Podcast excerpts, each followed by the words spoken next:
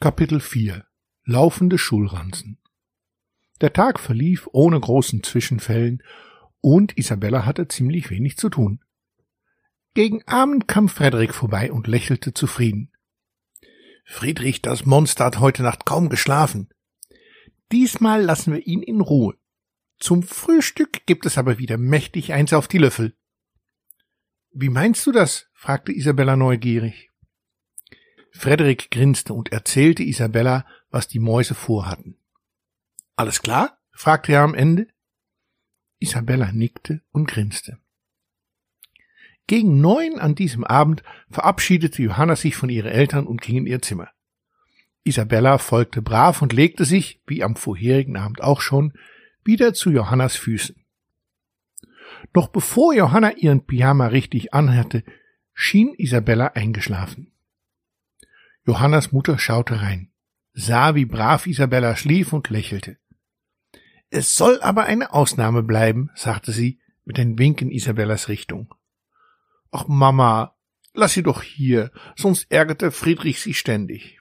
Ja, der Friedrich, sagte ihre Mutter. Ich mach mir langsam Sorgen um den Jungen. Wieso das denn? fragte Johanna überrascht. Ich glaube, er hat Heimweh, sagte ihre Mutter. Heute Nacht hat er so komisch geträumt. Ich sollte es dir gar nicht erzählen, aber er sagte, seine Unterhose sei am Bettrand getanzt. Johanna kicherte. Gut, dass Isabella hier war, sagte sie, sonst hätte er bestimmt behauptet, sie wäre es gewesen. Johannas Mutter nickte. Solange Friedrich hier wohnt, kann Isabella bei dir schlafen. Johanna freute sich, streichelte Isabella, die genau mitgehört hatte, und kroch in ihr Bett. Gute Nacht, Mama, sagte sie.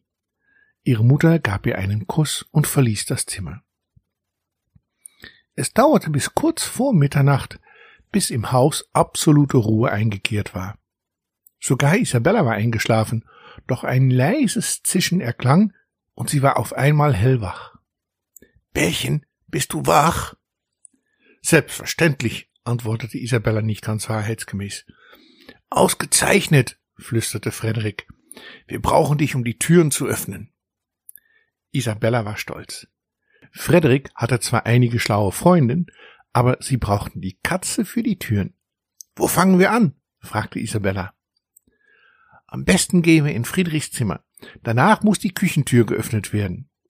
Die Küchentür? fragte Isabella etwas erstaunt.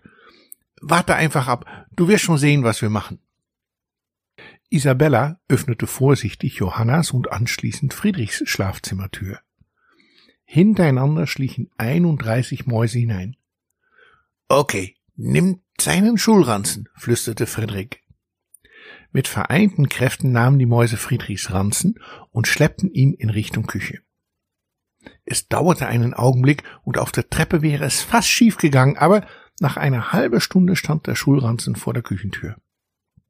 So, nur noch seine Brotbüchse, die Jacke und die Schuhe und dann sind wir fertig, grinste Frederik zu Isabella. Am nächsten Morgen wurde Johanna schon früh von ihrer Mutter geweckt. Nicht erschrecken, aber Friedrich ist wirklich krank, sagte sie, als Johanna richtig wach war. Was hat er dann? fragte Johanna, trotz alledem ein wenig erschrocken. Er liegt heulend im Bett. Heute Nacht hat er wieder geträumt. Sein Schulranzen wären durch das Zimmer gelaufen. Und was ist daran so schrecklich? Könnte er doch ruhig auch machen und verschwinden. Spotte nicht darüber. Heute Morgen haben wir Friedrichs Ranzen vor der Küchentür gefunden, samt seiner Brotbüchse, der Jacke und seine Schuhe. Und Friedrich kann sich nicht erinnern, wie die Sachen dahin gekommen sind. Johanna gab sich alle Mühe, nicht laut zu lachen. Wir haben ein Geisterhaus, sagte sie grinsend. Alle böse Buben werden so lange geärgert, bis sie verschwinden. Isabella streckte sich aus und gähnte. Wie recht Johanna hatte.